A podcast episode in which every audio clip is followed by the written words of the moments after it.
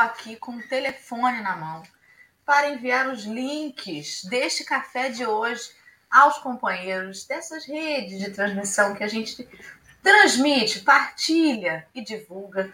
Me perdoem o atraso desses pequenos minutos. Estamos aqui nesta sexta-feira fria, gelada, bem geladinha, em que provavelmente Elsa né, está aqui da Frozen. E que frio que tem feito. Hoje eu tô até sem minha touquinha. Estamos aqui finalizando mais uma semana com o coração muito agradecido, porque mesmo com todas né, as intempéries da vida de todos os companheiros, que a gente vai conversando, vai ouvindo as histórias, vai vendo que tem tanta gente passando por tanta luta, né? Mesmo assim, a gente persiste, persevera, insiste e tem que ser assim, gente. É assim, né? É a cruz nossa de cada um. E não estamos sozinhos. Estamos com Jesus, com a espiritualidade amiga, sempre nos envolvendo. Estamos aí com a Babi de Toquinha, que deve estar frio em Brasília também. Bom dia, querida. Bom dia, pessoal. Tudo bem com vocês? Olha, aqui tá frio. Aqui tá bastante frio. A gente, essa semana, chegou a 1,5 grau no meio da madrugada. Então, vocês imaginam hoje. Sete da manhã, a pessoa está aqui toda empacotada. Vou nem me agora, não, porque é muita coisa. Vamos começar a nossa audiodescrição. Vou dar paradinha aqui na Libras para a gente começar. É, no nosso canto superior esquerdo da tela, que olha aqui, fica ao contrário para mim, mas estou vendo aqui certinho. No canto superior esquerdo da tela está a nossa querida Dora, nossa chefe, na sua cadeira gamer. Nós estávamos, está na sua cadeira, ela mostrou agora aqui o, o seu potinho de, de canjica, como nós estávamos no pré-café conversando, ela, é, é, nós estamos conversando, mas quando tem uma pessoa que é próxima, a gente faz o que se chama fofocalizando espírita, que era Dona Lê entregando, que ela foi lá ajudar as crianças a poder pegar o pedacinho dela. Nunca critiquei, acho justo para É. e ela está lá com a sua camiseta branca, ela é uma mulher branca, de cabelos pretos, hoje, como ela falou, já está sem a sua pouquinha está é, na sua cadeira gamer, naquela sala do escritório onde os fundos são escuros, e a parede do lado é branca com violãozinho. Embaixo, no nosso canto inferior esquerdo, está a nossa querida tia Alice. Ela vai se apresentar, eu vou fazer só a decisão, eu prometo, eu vou, vou suportar, porque pessoa muito querida, ela é uma mulher branca, a pele dela é mais morena, mais queimada do que o sol. Ela está usando óculos de ar fino, não é muito grosso, não tem muita, tá cabelo preso, amarrado para trás, uma camiseta branca de. Não, estampadinha. Não, é a camiseta branca. Listradinha. Listradinha, é. Algumas partes listradas, a gola dela é branquinha. É, atrás do fundo está borrado, mas é um fundo claro, bonitinho. Ela também tem está com batom bem vermelho. Adoro. Largo, brincos pequenos, assim, penduradinhos. Né? Ela adora um batomzinho vermelho. Uma pessoa bem corada. Sabe aquelas pessoas coradas que têm um sorriso bem aberto? É a tia mesmo.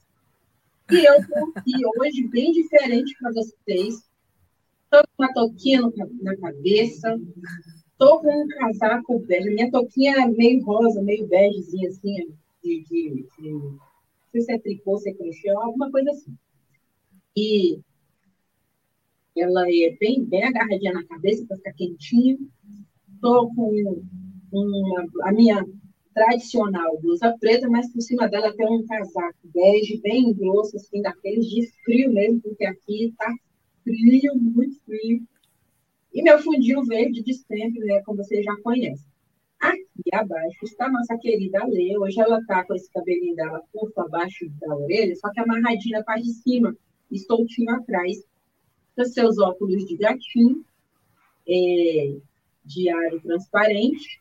Né? Ela é uma mulher branca com aquele sorrisinho. Eu acho interessante o sorriso da Lê, parece aquele sorriso de desenho que a gente faz, sabe? Aquele sorrisinho bem aberto, bem redondinho embaixo, um dentes bem branquinhos. Lindo, parece coisa de desenho. E com a camiseta preta hoje, estamos aqui combinandinho, o fundo dela é branco. Do ladinho aqui, no cantinho inferior direito, nosso querido Jesus, com sua camiseta branca, sua calçadinho, sua canequinha branca, cabelinho solto na altura do ombro, e nos convidando para mais uma sexta-feira de um café com o Evangelho maravilhoso do nosso estúdio de hoje. Beijo para vocês, um bom dia. Nessa semana a gente lembre que na hora da prova o professor não fica distante, mas ele não pode ficar ali fazendo para a gente, não. Precisamos continuar. Beijo para vocês, bom dia. Bom dia, meu povo querido amado. Vocês estão bom? Porque sextou, meu povo. Sextou, tá friozinho aqui na região dos lagos, a média de 17 graus. Então, para quem é carioca, para quem mora no Rio de Janeiro, mesmo que seja no estado do Rio de Janeiro, baixou a temperatura, já 20 graus, a gente já está encapotado. 17, então tá mais. Eu estava com meu cachecol de girafa, tive que tirar, porque tudo estava guardado, a rinite alérgica, né? Que a gente vai chegando numa certa idade, começa a cometer a gente, né? Mas a gente está aqui com alegria no coração, pedindo a Jesus que aqueça a nossa vida, aqueça o nosso coração. Porque se lá fora está frio, que não esteja frio dentro de nós, né? Que não nos deixemos contagiar e contaminar pelo frio dessa humanidade que infelizmente há no coração das pessoas. E que a gente seja o ponto de aquecimento, de sol, que sejamos pequenos sóis hoje, de aquecer né, a nossa vida e aqueles que estão ao nosso redor. Hoje temos uma convidada que a maioria das pessoas conhece, mas sempre tem alguém né, que passa aqui pelo café, mesmo que seja depois, no podcast, ou depois, mais tarde, vendo-nos, né? Por mais que Babi já tenha adiantado, chamado de Tia Nilce, então hoje teremos uma aula de evangelização aqui, né, na evangelização da gente, que nunca deixamos de ser crianças, com a graça de Deus, a gente vai ficar lá velhinho, cheio de ruga, cabelo branquinho, mas com a graça de Deus não perderemos nunca a nossa doçura de criança. Então, Nilce, querida, se apresente para o pessoal brevemente, para a gente poder fazer nosso café de hoje. Bom dia, queridos. É com imensa alegria. Eu já fui dormir ontem alegre, que sabia que eu estaria aqui hoje de manhã. A gente já acorda em festa, com o coração né? É, animado. Eu sou a Nilce, sou tarefeira da Casa Espírita Suave Caminho. No momento, estou junto com a Marilângela na evangelização infantil, coordenando a evangelização infantil e sempre chamando, né? As mães eh, que convoquem seus filhinhos, que tragam eles para a evangelização. Até ontem tivemos uma live da, do projeto Sementes do Amanhã, da Casa Espírita Suave Caminho, falando sobre esse ponto, né? A importância, o compromisso dos pais em encaminhar o seu filho para a sua religião, seja ela qual for. Né? A importância de, desde cedo, você levar seu filho para a tarefa, você participar do seu filho e colocá-lo na evangelização. No futuro, ele decide o que ele vai fazer da vida dele. Se ele vai continuar nessa religião, se ele vai para outros caminhos, mas a gente sabe que a semente vai estar lá plantada, né? A sementinha, as primeiras é, instruções vão estar ali e vão ficar para sempre viva na memória da criança. Então é muito importante. Né? Tanto é que estamos aqui porque tivemos uma boa evangelização né? seja em qual religião tenha sido. Né? E depois viemos. Alguns tiveram a sorte já de ter nascido espírita, né? não foi o meu caso, mas acabamos conhecendo a doutrina e nos apaixonando. E estamos aqui querendo passar, né, divulgar é, para vocês a boa nova do Cristo, com muita alegria. Muito bem. Essa live que a Nilce comentou dos Sementes da Manhã acontece uma vez por mês no canal da Suave Caminho. E fica a dica aí para quem quiser acompanhar, né? Tem muita gente que fica assim, poxa, mas o horário não dá. é seis e meia, é. ainda não cheguei em casa e tudo mais. Assim como o café também, tem muita gente que sai de casa nesse horário, que não consegue acompanhar no horário. Mas as lives ficam gravadas, né? Então, olha que maravilha. A gente pode assistir depois, tanto Sementes da Manhã como Café. E essa semana eu até coloquei lá nos grupos da evangelização.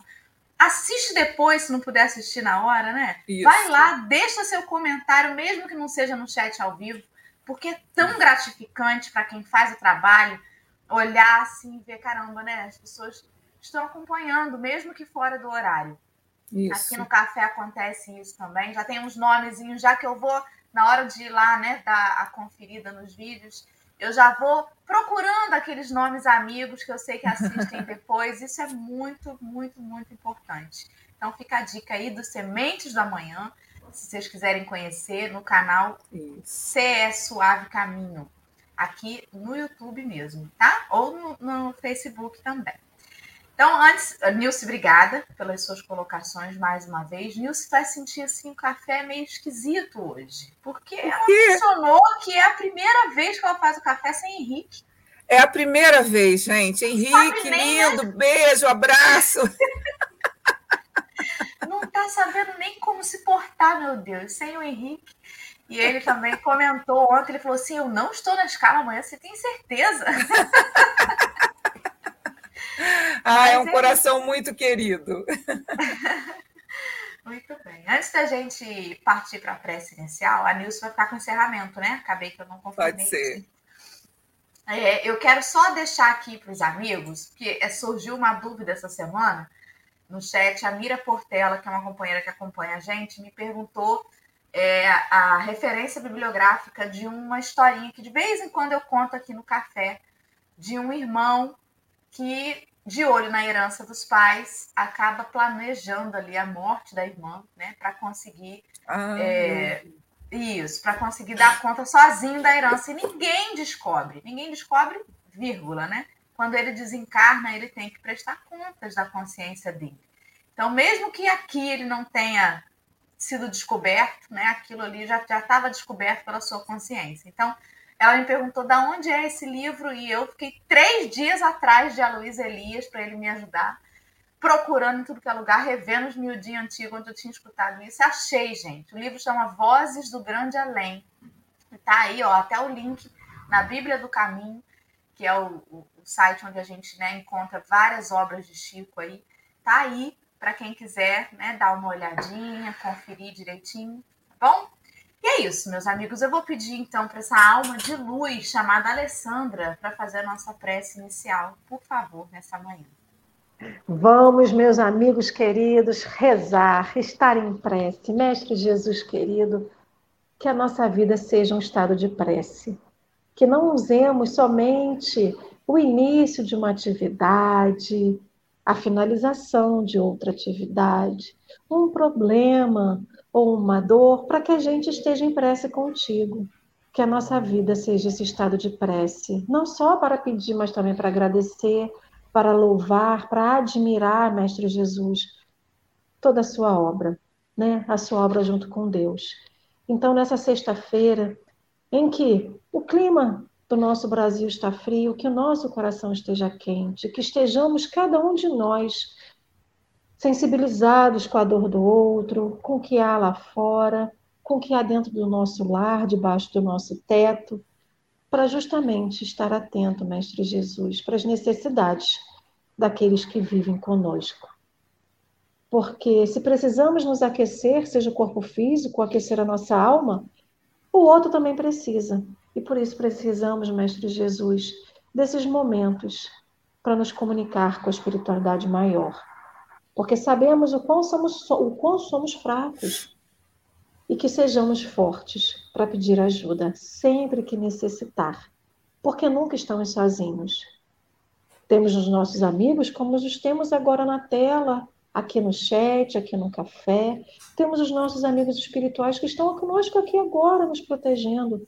Temos tantos outros que estão trabalhando na espiritualidade, também emanando para nós a sua prece. Então, que essa manhã, que esse dia, que essa sexta-feira seja consagrada a Ti, Mestre Jesus, no exercício do seu amor, no, do nosso amor, em testemunho do seu amor por nós, no exercício da caridade, da benevolência, da simpatia, da alegria, da compaixão para com os nossos companheiros, para com os nossos amigos, para com os nossos familiares.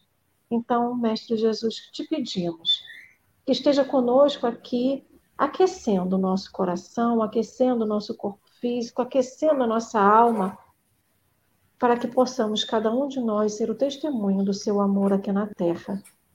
Hoje, mais do que ontem, menos do que amanhã, porque cada dia é um dia, Mestre Jesus. E que possamos a cada dia, a cada dia testemunhar um pouquinho mais de tudo aquilo que a gente aprende com a doutrina. Muito obrigado, Senhor Jesus, que assim seja. Graças a Deus. Graças a Deus. E assim vai ser, né? Com certeza. Vou colocar aqui, saúde, Babi. Vou colocar aqui na tela o texto de hoje. Vou deixar a Babi e o texto apenas, mas a gente vai ouvir a voz da Nilce. Então, peraí, deixa eu tá tá aqui. Nilce, querida. Uhum. Deixa eu aumentar. Isso aí. Vamos lá? Pode começar, meu amor, a leitura. Isso. É o nosso texto de hoje.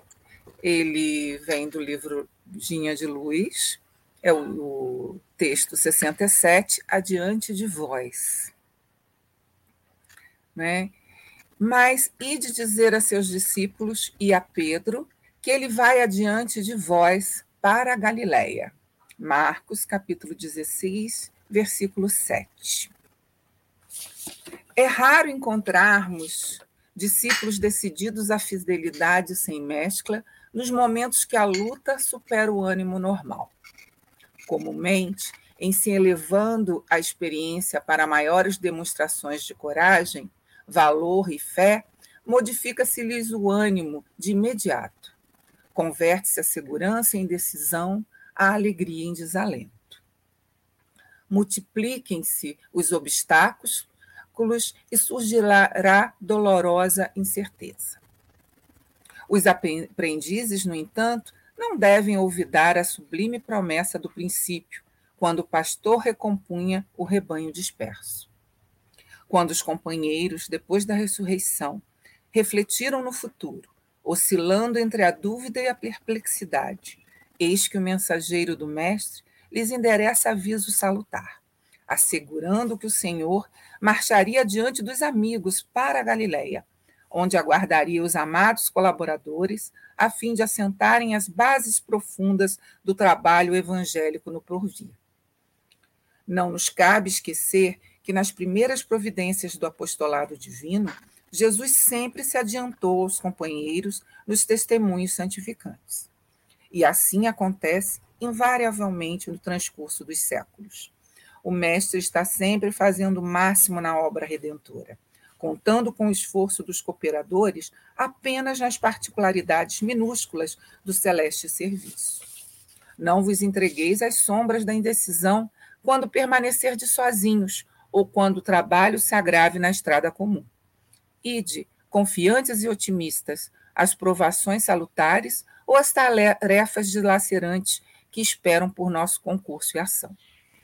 De certo, não seremos quinhoados por facilidades deliciosas, num mundo onde a ignorância ainda estabelece lamentáveis prisões, mas sigamos felizes no encalço das obrigações que nos competem, conscientes de que Jesus, amoroso e previdente, já seguiu adiante de nós. Emanuel.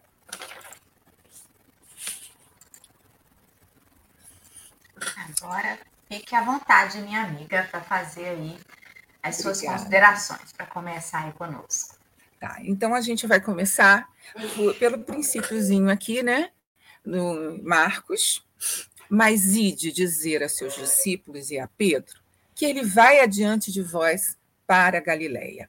Nós só vamos lembrar que esse capítulo aqui, o Marcos passa para a gente, né? Que é logo após a crucificação de Jesus né? E passado o sábado, vou até ler rapidinho, Maria Madalena, Salomé e Maria, mãe de Tiago, compraram aromas para irem ungí-lo. Isso era uma, um ritual né, que se fazia em todos, com todos os mortos, não é? A gente, quem viu a novela Moisés, quem viu aquelas novelas bíblicas da Record, elas, eles viram esse ritual. Toda vez que uma pessoa né, morria, desencarnava, eles ungiam as pessoas com óleos, com óleos cheirosos, e tinha todo um ritual. Então eles iam fazer isso com o Mestre Jesus, isso era uma coisa mais normal, não é? Só que eles foram fazer isso depois, até pelo pelo incidente, né? Jesus não morreu de uma forma natural, normal, né? Então foi assim tudo muito difícil para eles. Então, o que, que elas fizeram? Elas foram no primeiro dia da semana, né? Ele, Jesus morreu no domingo, no, foi na sexta, né? No dia seguinte, elas já foram para assim que nasceu o sol, elas foram para lá, mas ficavam com aquela preocupação de quem que ia tirar a, pedra do sepulcro, que era muito grande, era muito pesada, e só estavam ali três mulheres. Elas foram com aquela preocupação mas foram confiantes. Chegando lá, elas se assustaram, porque o sepulcro estava aberto. Né? E quando elas entraram, elas tiveram aquela surpresa. Né? O sepulcro estava vazio, mas viram um jovem assentado à direita, vestido de uma roupa comprida e branca, e ficaram espantadas. Porém, eles, eles lhes disse, né? Não vos assusteis, que é exatamente o que está falando aí. Buscai a Jesus o Nazareno, que foi crucificado, já ressuscitou, não está aqui. Eis que aqui o lugar onde puseram, aí mostra o lugar vazio. Mas ide, dizei a seus discípulos e a Pedro que ele vai adiante de vós para Galiléia, ali o vereis como ele vos disse. Saindo elas apressadamente, fugiram do sepulcro, porque estavam possuídas de temor e assombro, e nada diziam a ninguém, porque temiam. Imagina, mulheres receberem um recado de Jesus. Né? Naquela época era estranhíssimo isso.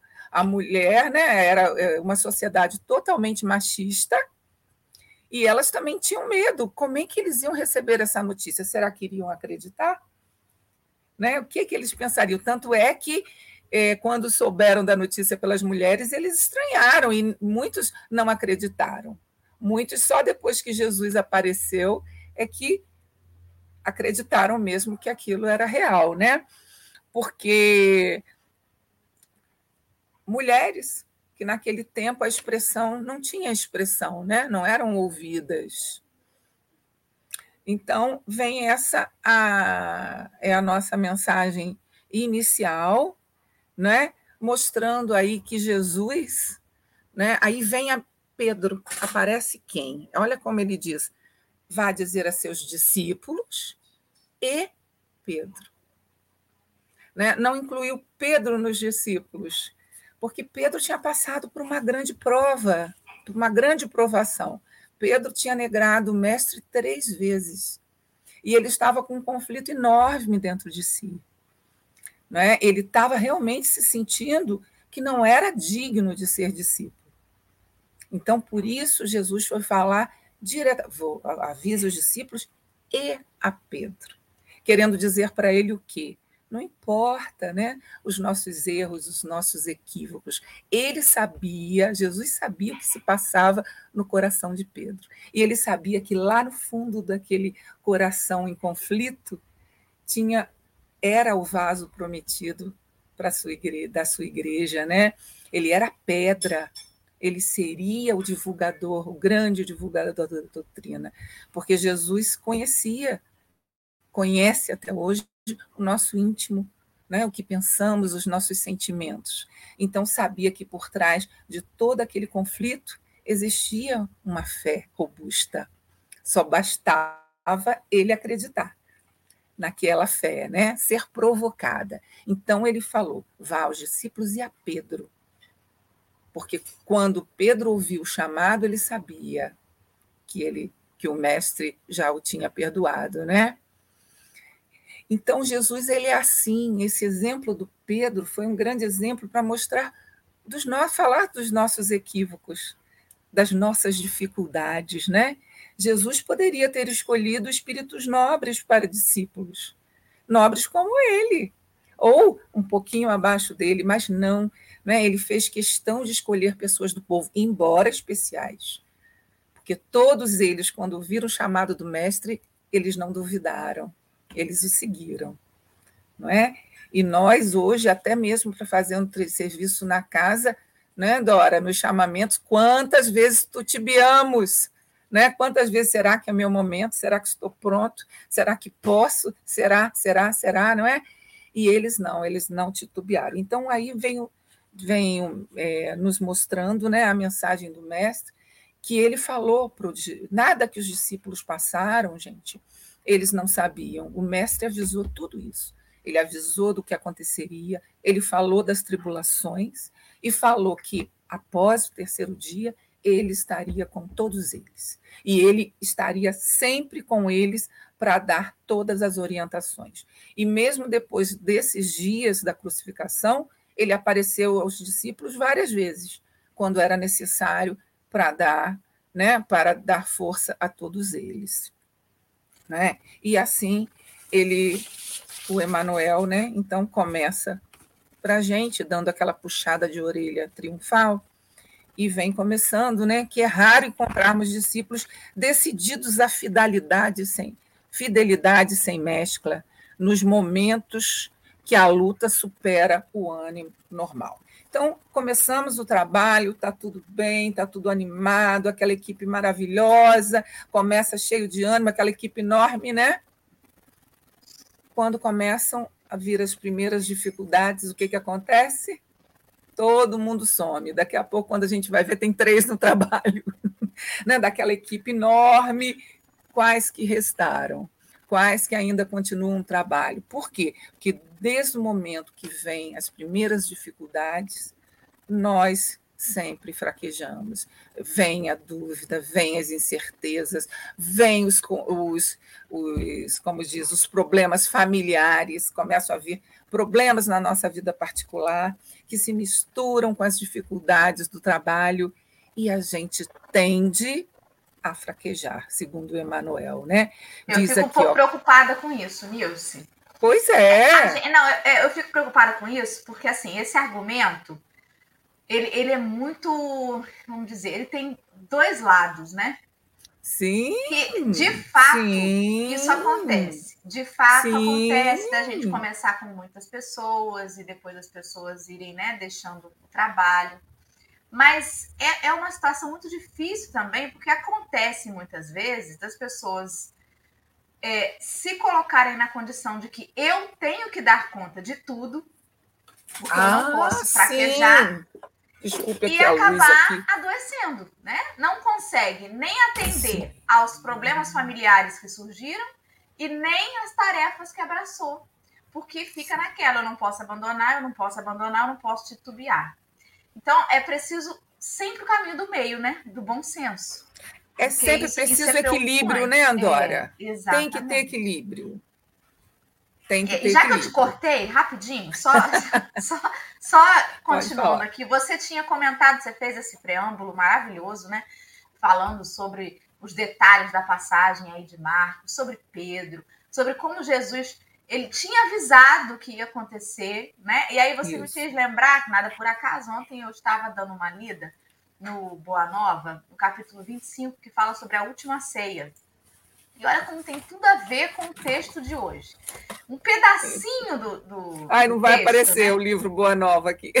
É que Oi? eu tô com o meu. Ah, tá aqui o livro Boa Nova. Aí, é porque a tela tá, uhum. tá desfocada. É lindo. É, no capítulo 25, que é a última ceia, Jesus estava falando para eles, né? Olha, vai acontecer isso, vai acontecer aquilo, um de vós vai me trair, não sei o quê. E aí, Tiago, né, filho de Alfeu, ele falou assim: Mas peraí, peraí, isso tudo aí que você está falando, mas onde é que está Deus, que não percebe esse perigo todo eminente? Um pensamento muito parecido com, com o nosso, né? Que às vezes olha para o lado, olha para o mundo, uma bagunça danada, mas peraí, gente, onde é que está Deus no meio disso tudo? E aí Jesus ouviu a ponderação de Tiago, ficou quietinho, ergueu o olhar para ele. Eu fico imaginando a cena de Jesus silencioso, ouvindo né, aquela reclamação e erguendo o olhar. Gente, só, só no olharzinho que ele ergueu, eu acho que eu já tinha ficado até murcha. Mas ele ainda abriu a boca e advertiu, né? Tiago falou assim: faz calar a voz da tua pouca confiança na sabedoria que nos rege os destinos. Ele mandou Tiago calar a boca com educação. Faz calar a voz da tua pouca confiança na sabedoria que nos rege os destinos e seguiu explicando para ele que uma das maiores virtudes do discípulo do evangelho é a de estar pronto ao chamado da providência, não importa onde e como seja o testemunho da nossa fé. Porque tem muita gente que acha que vai passar a seguir Jesus, vai passar a aprender o evangelho, vai passar a ver café com o evangelho, vai passar a tomar paz e nada de mal vai acontecer. Porém, o que eu tenho para dizer é o seguinte, gente, vai ter problema. Vai ter dia que vai ser mais difícil. Mas é por isso que a gente tem que estar aqui perseverando. Não pensemos nós que a gente vai estudar sobre perdão e daqui a pouco não vai ser chamada a perdoar alguém. Exato. Não pense nós que a gente vai estudar sobre estar pronto no momento do testemunho e não vai ser chamada a testemunhar daqui a um pouco a gente está estudando antes como aquele aluno precavido que sabe que vai ter prova e está se preparando. Isso. Existe a outra opção? Existe. Existe a opção da gente não estar tá nem aí e esperar a prova chegar. Mas pela experiência que a gente tem com a escola, dá certo fazer isso, gente? Não dá, né? Geralmente a prova vem uma bomba. Não quer dizer que a prova não vai ser, vai ser fácil se a gente estudar, mas vai ser mais tranquila, mais é. leve. Talvez a gente não tire um 10, mas talvez a gente não tenha crise de ansiedade, porque a gente já Exato, viu aquela matéria antes. Exato. Então, isso que me remeteu aí, tá vendo? É. Com nada é o acaso, linkei com, com o que eu li ontem. E aí? Alê, não, você quer tá falar certíssimo. alguma coisa? Ou a gente devolve para a Nilce aí? Que a gente sabe que Nilce fala, Alê. Nilce é de casa. Não, pouquinho. pouquinho. Evangelizadora. Então, eu estava pensando no texto enquanto vocês falavam e lembrando, tentando me colocar né, dentro da minha pequenez no lugar daqueles discípulos. Né? Eles depositavam toda a esperança deles naquele mestre. Ele era a esperança, ele era a verdade, ele era o caminho, ele era o que fazia, era o que dava o ensino. Então, imagine hoje tirar da nossa vida alguém que a gente confia muito, alguém que a gente acredita muito, alguém que a gente tem como referência. A gente desestabiliza. A gente passa a não crer no futuro. Eu fico imaginando para eles que estavam lá e, assim, no papel de Pedro que o tinha negado, né? Na, no papel de cada um dos discípulos que o tinha abandonado no momento crucial da, do testemunho de Jesus, né? Sim. Tomé que duvidava de tudo, enfim, cada um tinha a sua particularidade. Então, eles não acreditavam no amanhã. O que, que haverá, o que será de, do mundo, não é nem o que será deles, também o que, era, o que seria deles, mas assim, o que será de toda a obra do Cristo que ninguém acreditou nele quando estava vivo, depois de estar morto, então vai acreditar menos ainda. Vai evaporar, vai virar pó, vão jogar no vento e nada mais acontecerá.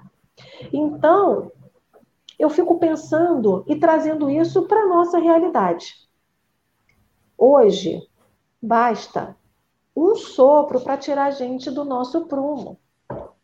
Hoje basta um peteleco na ponta da orelha para dizer que a gente fala assim: não, estou muito doente, não posso fazer. Não, estou com muito problema, não posso. E a gente vai dando os nãos para as oportunidades que surgem na nossa vida.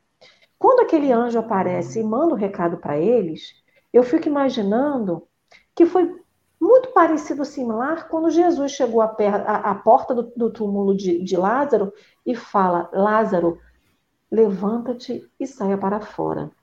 Era Jesus dizendo para eles: levanta e reage, filho. Bota o cropped e reage. Era o bota cropped da época de Jesus. Então, aquela mensagem que ele mandava através de um anjo, de seu emissário, era um momento de dar um sacode naqueles que estavam lá desanimados. Eu fico imaginando Pedro negando Jesus três vezes, ele queria ser um, criar um buraco entrar dentro e morrer junto com Cristo. Porque eu tenho vergonha. Imagina ele que passou aquilo ali. Então, eu, isso a gente vive todos os dias. Qualquer tipo de dificuldade, concordo muito com o que Dora tem. A gente tem que ter o bom senso de saber qual que é o nosso limite mas a gente impõe limites muito baixos para nós para que a gente saia e deserte das, das, das nossas situações da vida, que seja o, tra o trabalho na tarefa espírita, o o a, a tarefa no trabalho voluntário, fora da casa espírita.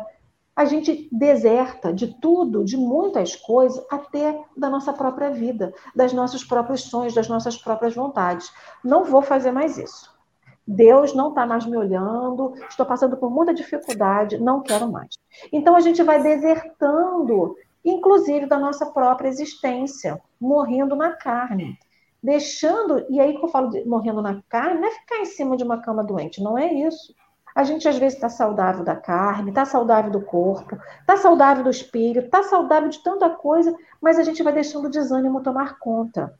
Então aquela mensagem era dizendo o seguinte: Ei, acorda, eu estou vivo, eu sobrevivi. E vocês também podem, mesmo diante disso tudo. Aí, o que, que Emmanuel fala para gente aqui? Que para mim é um sacode muito grande, né?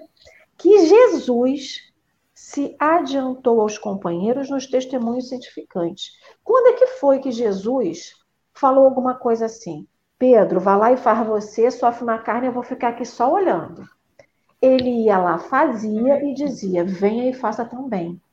Vocês também podem. Então, quando eles estavam lá no barquinho, que vem aquela tempestade e Jesus está dormindo, todo mundo está no desespero, quantos de nós estamos no desespero? Ele fala: calma, vocês também podem acalmar a tempestade, não só eu. Então ele deu esse, não é que ele deu esse poder para a gente, a gente conquistou isso através do nosso processo evolutivo a gente vem conquistando tantas coisas. O nosso livre-arbítrio foi uma conquista do processo é, de, de evolutivo. Né? Então, com o livre-arbítrio, com o raciocínio, com a inteligência, com a gente deixando cada vez mais os nossos instintos, conquistando a nossa, né, o nosso raciocínio, a gente vai conquistando justamente esse poder de dizer assim, não, sim, eu estou no barco, está no meio da tempestade, está ventando, está tudo revolto, mas eu posso eu consigo. E é isso, eu acho que é um pouco disso, sabe? Da mesma forma que a gente realmente tem que ter o bom senso de dizer assim: tenho que largar a corda porque eu estou segurando e não dá mais para mim.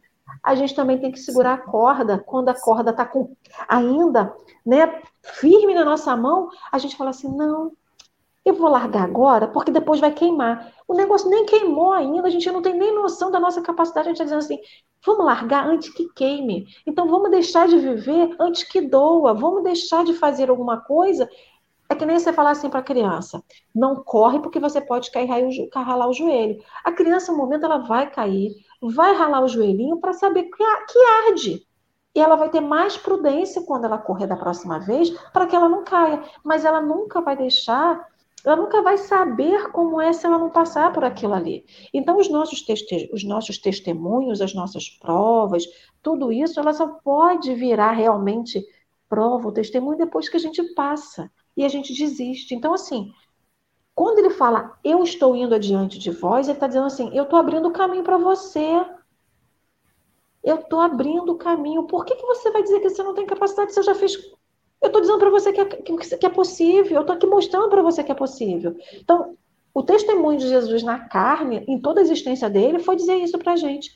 Eu estou vindo adiante de vocês e dizendo para vocês: o testemunho na carne é possível. Dói, é complicado, não é fácil, vão te açoitar, vão debochar da sua cara, mas é possível.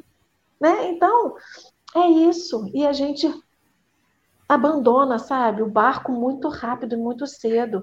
Então, é, para mim, esse adiante de voz é um pouco da persistência, sabe? Traz essa mensagem da persistência. Não da persistência na dor, não é isso, mas a persistência no caminho. É admirar o caminho. É a gente, sabe, sabe quando você está num. tem um meme desse, né? Você está no ônibus, aí tem uma pedreira de um lado e toda uma paisagem do outro. E você fica focado na pedreira. Sendo que do outro lado da janela, do outro lado, tem uma paisagem linda. E o que, que a gente faz? Olha para a pedreira. E é isso, o caminho sempre vão ter várias paisagens. E qual é a persistência da gente no caminho? Eu vou ficar presa em alguma um fato, numa coisa estática, sabe? E é isso. É, as pessoas veem o trabalho pronto, Alessandra, né? Como a Dora falou aí, a pessoa vê o café com o evangelho e acha que é só glamour, né? A pessoa vê uma pessoa fazendo um trabalho de assistência na casa e acha que é só aquele momento de oba-oba, de felicidade, de confraternização, de lanchinho, de palestra, com tudo ali pronto e tudo organizadinho. Né? A pessoa não tem noção do que vem antes, do que é feito, que o planejamento, é, o, como é que se diz, como é que eu vou dizer, a convocação, né, o chamamento ali, como é despertar cada trabalhador para aquele serviço. A pessoa vê a coisa pronta e acha que é muito lindo. Né? Eu já tive assim pessoas que chegaram a mim e falaram assim: olha, quero ser trabalhador da evangelização, quero trabalhar, sem problema. Primeiro vamos lá para o estudo. No estudo da evangelização, num dia que a pessoa foi, a pessoa desistiu, porque ela não sabia que para estar no encontro de evangelização, você tem que estudar metodologia, você tem que estudar psicologia, você tem que ler, saber sobre o desenvolvimento da criança, você tem que ler os o que a pedagogia espírita, você tem que saber da doutrina, você você tem, você tem, você tem, você tem um monte de coisas. Aí, OK, isso é a parte que você se prepara. Depois, cada é, encontro, cada aula, entre aspas, tem um roteiro, tem um planejamento, né? tem toda uma preparação que você tem que tirar o seu dia para aquela tarefa várias vezes, horas durante a semana. Aí a pessoa virou para mim e falou: mas é isso tudo? Eu pensei que era só chegar aqui e brincar com as crianças. Não, existe toda uma preparação. Por isso, é, eu também acho, Alessandra, que muito do deserdar da tarefa é que a pessoa vai sem noção do que é trabalho. Né? A pessoa vai sem a verdadeira vocação. Aí não aguenta também o tranco. Porque é, eu sempre falo e repito: é importante que a gente vá para uma tarefa que a gente tenha afinidade. Às vezes eu me forço a ir para uma tarefa que não tem nada a ver comigo. Aí é mais fácil a deserção. Embora eu vou dizer para você que isso pode acontecer sim. Às vezes a gente vai equivocadamente achando que vai gostar, chega lá, não gosta. Porque Jesus ele não quer isso de ninguém. Jesus quer que a gente faça a tarefa com satisfação, com gosto, com prazer, que saia, que depois que termina a gente diz assim, ai, que bom, foi tão bom, conseguimos dar o nosso recado, hoje conseguimos, né? cumprir a nossa tarefa, aquele, aquela sensação gostosa do dever cumprido. E essa semana, por incrível que pareça, no nosso evangelho que nós estudamos da segunda-feira, foi uma mensagem de Emmanuel falando do quanto nós não temos fé, que nós somos esses obreiros sem fé. E ele vai mostrando lá os nossos milindres, Alessandra, que você diz assim: ah, mas a, a Dora falou, cuidado, vai pegar muita tarefa, vai com muita empolgação e depois não dá conta. A gente tem que ter um discernimento. Primeiro, a gente tem que se conhecer. Não tem jeito. Você tem que conhecer você e saber o que você pode. Eu comentei isso já várias vezes aqui. Eu né, amo fazer o trabalho, as tarefas de caridade, mas não me chame para visitar o hospital, não me chame para ir para os doentes do hospital. Tal. Eu não tenho estrutura para isso.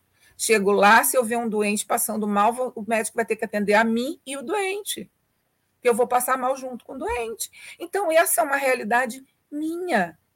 Então, a cada dia é uma superação para mim isso. Então, por que, que eu vou me forçar a estar lá. Já a Jane, que está aí assistindo o nosso, nosso café, a Jane querida, que é evangelizadora, eles têm um projeto lindo que eles se vestem de palhaço e vão nos hospitais alegrar os doentes, vão nas creches, vão na biblioteca conversar com as crianças. É um trabalho lindo e maravilhoso. Amo de paixão, mas eu não tenho estrutura para isso. Então é importante, muito importante, a gente saber aonde, o que a gente pode, qual é o nosso limite, né? E, e é importante também a gente entender que o nosso trabalho pode ser um trabalho de formiguinha, não precisa ser grandioso. Às vezes a pessoa diz: ah, não dá para eu fazer agora. Eu queria muito ajudar, mas eu não posso agora porque eu não estou sem dinheiro. Eu queria muito ajudar, mas eu não posso agora porque eu também trabalho muito. Eu posso ajudar. As pessoas vão deixando para depois. Né? E o ajudar, sabe? O Cristo que é de nós é olhar uma pessoa nos olhos, é dar uma atenção. Oi, como é que está você? Você está sumido? O que, que houve que você estava sumido? Né? É uma pessoa sumiu da casa espírita, ligar, que, fulano, o que, que houve com você? Às vezes a pessoa está operada e não nos comunicou. Que às vezes as pessoas têm vergonha de comunicar que vai fazer uma operação, ou está doente, ou está isso, ou está aquilo, mas sente falta de um telefonema. Então, às vezes, a gente acha, Alessandro, e as pessoas acham que as obras têm que ser grandiosas. Só que Jesus está nos chamando para a simplicidade do dia a dia, para a caridade do dia a dia, para a simplicidade.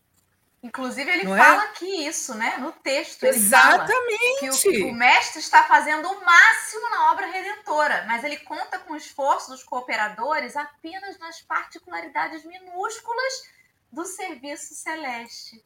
Ele está dando é conta do, do máximo. Isso. Da gente isso. Isso. E qual é a nossa mínimo que ele pede? Que amemos uns aos outros. Que amemos. Ele só diz isso. Ame. Os ame.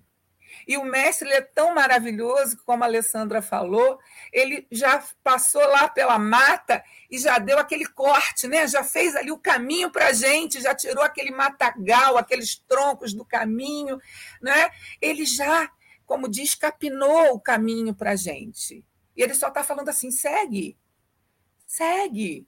Só que a gente tem que entender, gente, que como na nossa vida particular, o nosso também trabalho na casa espírita vão ser de altos e baixos, com dificuldades, sem dificuldade, momentos mais calmos, momentos mais turbulentos, não é?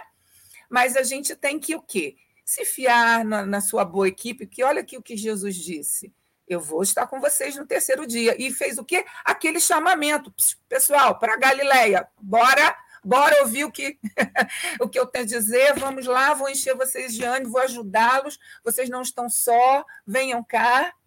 Né? E quando a gente tem na tarefa essa equipe assim, né? Às vezes a gente não tem um exatamente como o Mestre Jesus nos orientando, mas quando a gente tem alguns que dizem: epa, vem cá, ó, estamos querendo fazer isso aqui agora.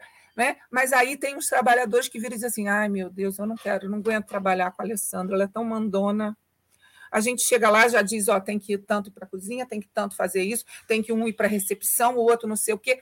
As pessoas não entendem que tem que ter uma diretriz, né?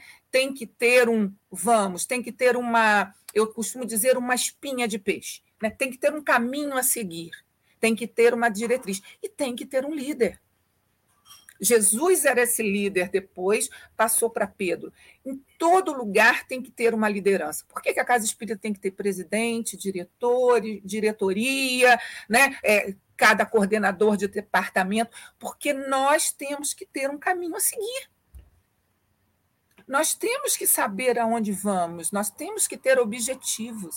Eu achei muito engraçado, eu acho que eu anotei isso em algum lugar aqui, que uma moça falou eu achei assim muito interessante. Ela diz assim, ó, se nós tirarmos o foco dos nossos objetivos, vamos criar vários obstáculos à nossa caminhada. Nós temos que ter objetivos.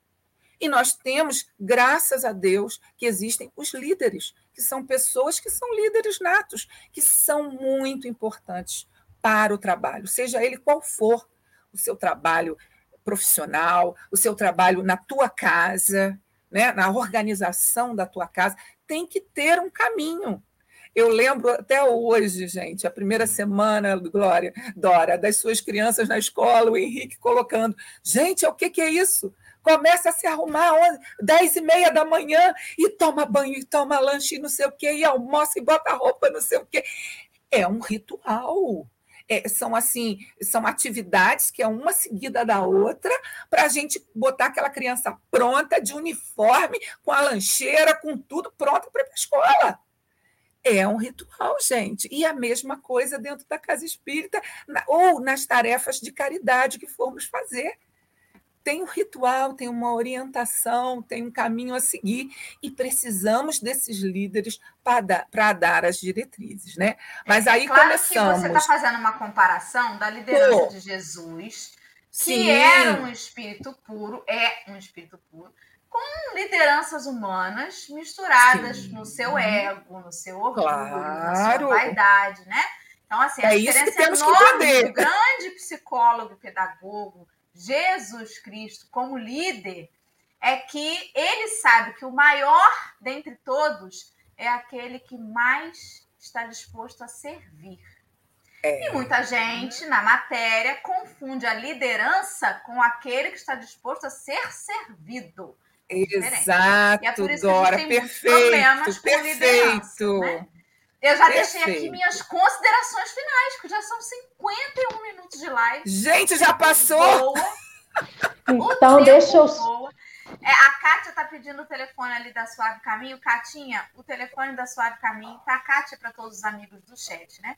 É esse que está passando aqui no banner, ó, é o 22, para quem está no Spotify aí, 99287 1997. Neste número, vocês podem mandar uma mensagem no WhatsApp para saber sobre o atendimento fraterno, que é o que está passando aí na tela, sobre os estudos. Ah, a Dora falou lá do canal do Semente da Manhã. Vocês me informam aí qual é o canal? Manda mensagem lá para Suave Caminho, que a gente tira as dúvidas aí que forem possíveis, né? Vocês ficam por dentro das atividades da casa e é isso. Ale, pode fazer suas considerações aí. Só complementando, também para pedir nome, botar nome na irradiação, na prece para desencarnado, também é tudo nesse número, tá? Enquanto Nilce falava e Dora também, eu lembro muito da fala de Alessandro quando eu cheguei na SESC para começar os meus estudos. A gente não segue pessoas, a gente segue né? A gente não serve a casa, a gente serve a causa. Então a gente não serve pessoas, a gente não segue essas pessoas que são líderes natos, que a gente precisa para conduzir aos caminhos, mas que a gente lembre Isso. sempre que a gente só tem um líder, que é Jesus. Ele ensinou, ele mostrou o caminho e ele falou. Né? Só que nós, nas nossas falhas, nos nossos equívocos, Isso. nas nossas fragilidades, nos nossos melindres, a gente precisa de alguém, sabe por quê? Porque se a Nilce falar assim, Alessandra, você vai e faz isso, se der algum chabu no meio do caminho, eu falo assim, Nilce, a culpa é sua, Nilce. Ninguém mandou você seguir. Então a gente tem muito hábito de botar a culpa no outro quando a gente faz as nossas más escolhas, né? Então que a gente tome muito cuidado nisso, porque a gente endeusa pessoas a gente pega Exato. seres humanos falhos, e aí isso vai ser dentro da doutrina, isso vai ser na outra religião, lá naquela outra, na política, na, com, com, ator, né, na cultura, em todas as esferas que a gente possa imaginar e não imaginar. A gente endeusa pessoas, a gente pega pessoas e coloca em altares, e não é isso, né? Então, a gente precisa, porque a sociedade humana que nós vivemos na carne, ela precisa de organização. E organização Sim. se dá com hierarquia. Né? A gente não tem um pai ou uma mãe quando a gente é criancinha para dizer o que a gente tem que fazer. Então, na casa espírita, a gente precisa do presidente, porque Sim. ele precisa tomar conta de burocracia, de contas. Então, se deixar isso de uma, uma forma muito socializada, a gente não tem maturidade, nem é, sabedoria para lidar com isso ainda. Poderíamos, Sim. se quiséssemos, mas a gente escolheu não ter. E a gente tem que lidar com os processos das nossas escolhas, né? Mas uma outra coisa que me veio muito à mente numa fala da Nilce é porque a gente pega as falas e as passagens de Jesus e faz assim, quando Jesus fala, vocês poderão fazer o que eu faço e muito mais se tiveres a fé do tamanho de um grão de mostarda. A gente pega as falas de Jesus, que são bonitas, né, que vai dizer que a gente vai ter status, que a gente vai fazer muito mais do que ele, e fala, mas eu posso fazer isso? Ele falou que eu posso fazer. E a gente vai atrás. Mas quando a gente lembra da passagem, né? Dos processos de dos milagres de Jesus, acho que dos milagres de Jesus nem tanto, mas das dificuldades do Calvário, do próprio da passagem né, do, da, da tempestade que Jesus acalma no barquinho e outras, né, que são que mostram a dor, que mostram a dificuldade. Não, essa passagem de Jesus não me serve não, porque eu não tenho capacidade. Eu não posso, né? E é sobre isso. Se ele deu o testemunho dizendo que é possível, na alegria ou na tristeza, na saúde ou na, na, na, na ausência da saúde na dor, é porque é possível. Aí o que que Emmanuel fala aqui a gente, né? Não vos entregueis às sombras da indecisão quando, quando permanecer de sozinho ou quando o trabalho se agrava na estrada, na estrada comum. Pelo menos encaixou? Você já parou para pensar se isso encaixa na nossa realidade? Quantas vezes a gente está sozinho? E não estou dizendo sozinho sem ninguém do nosso lado, não, porque muitas vezes a gente está rodeado de pessoas e está sozinho. A gente se sente sozinho, é uma sensação. E quando é que o trabalho se agrava na estrada comum? Pelo menos eu sei que o meu se agrava sempre né? Então, mas se agrava às vezes porque a gente coloca um peso muito maior. Realmente tem vezes que o peso é muito grande, tem outros que o peso a gente coloca esse peso. E aí Emmanuel continua: e de confiantes e otimistas, as provações Sim. salutares ou as tarefas dilacerantes que esperam para o nosso concurso e ação. Então é isso, Sim. é ter confiança e otimismo. Não Sim. porque ninguém está dizendo que é fácil, mas a gente está dizendo que o mestre ele foi adiante de nós. A dor que ele viveu, a gente nunca experimentou, gente. Nem uma dor grave e poderosa como a perda de um ente querido, para uma mãe a perda de um filho, para um filho a perda de um pai, ele não é tão grande, não chega perto da dor que Jesus sentiu na crucificação. Mas ele está dizendo aqui, ide confiante, porque eu fui adiante de vocês e preparei o caminho. A dor que vocês vão experimentar nunca se equiparão à dor que eu senti, mas vocês podem ter certeza que a dor que vocês podem suportar, ela é possível. Nada para vocês vai ser acima da capacidade de vocês, né? Então, é isso, sabe? A gente é difícil a gente acreditar que existe um futuro quando tudo é tirado da gente quando é tirada oportunidade, quando a gente não tem condição financeira, quando a gente está num processo de fome, ou num processo de dor, ou de, de, de, de doença. Mas é possível, porque sempre vai ter alguém adiante de nós, né? Então, primeiro vieram os nossos pais, depois os nossos avós. Quanta gente já veio antes da gente preparando o caminho? Quantas vezes a Alessandra, e cada um adora, a Babi, a Nilce, esteve adiante antes da Nilce chegar. Quais são os passados que a Nilce teve? João, Maricotinha, enfim, tantos outros que prepararam o caminho para ter aqui. A Nilce foi adiante dela, a Alessandra já foi adiante dela. Então, o caminho está feito, povo. Agora a gente só precisa seguir o caminho, né? É, e o fortalecimento nisso tudo, gente, não tem jeito, é a fé e é a prece. Dificultou, tá difícil, prece, gente, a prece no, nos estabelece, nos harmoniza, nos dá força. Experimentem naqueles dias que, de repente, você está lá de um desalento, às vezes nem sabe por quê, Alessandro. E está naquela, sabe? Peça sabedoria, peça que Deus mostre o caminho, peça que Ele te proteja. Gente, nós nunca estamos sozinhos. Nós temos Jesus é tão misericordioso que nos manda mensageiros. Temos um espírito protetor que, quando chamamos por ele, ele vem a nosso auxílio. Então, quando Jesus fez o quê? Mostrou o caminho e nos ensinou os instrumentos para nos harmonizarmos, principalmente que é a prece.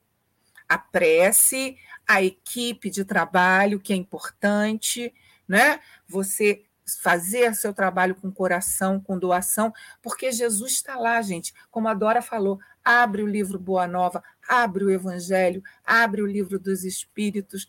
Está lá que a espiritualidade mandou para a gente, né? Está lá o roteiro. O mestre deixou o roteiro para como fazer. Jesus veio e mostrou: olha, fiz, é desse jeito, agora é só fazer. Né? Só amar e só fazer.